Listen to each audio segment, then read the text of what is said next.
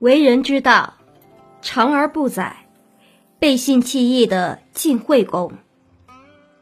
晋献公死后，晋国陷入混乱。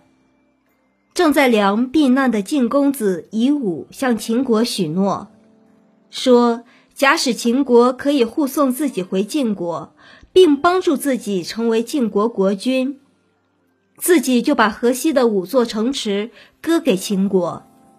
然而，在他当上国君及晋惠公后，他却反悔了。秦国为此非常生气。晋惠公掌权没几年，晋国就发生了大饥荒，饥荒一直持续了五年，晋国的国力大受影响，国家粮库空虚，百姓民不聊生，四处逃荒。晋惠公无奈。只得再次向秦国求援，希望秦国能够帮助自己渡过难关。不过，秦国的国君秦穆公仍然记恨着几年前晋惠公被约的事，他的第一反应是拒绝。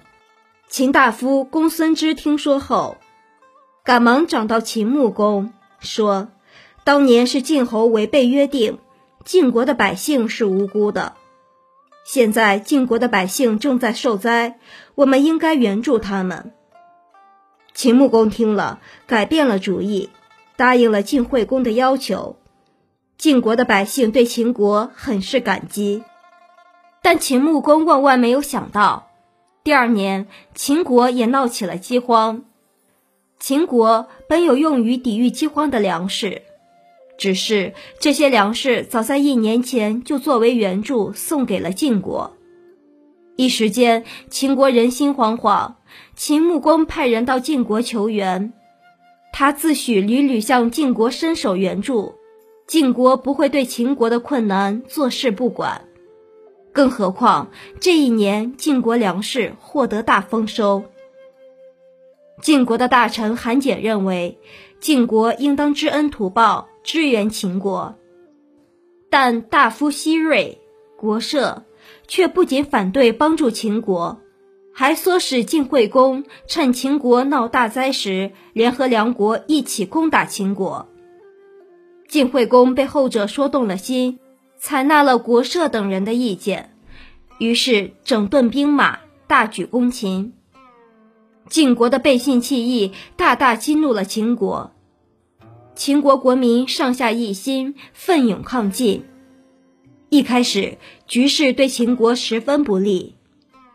激战中，秦穆公还险些被晋军俘虏，所幸被山野土著救出。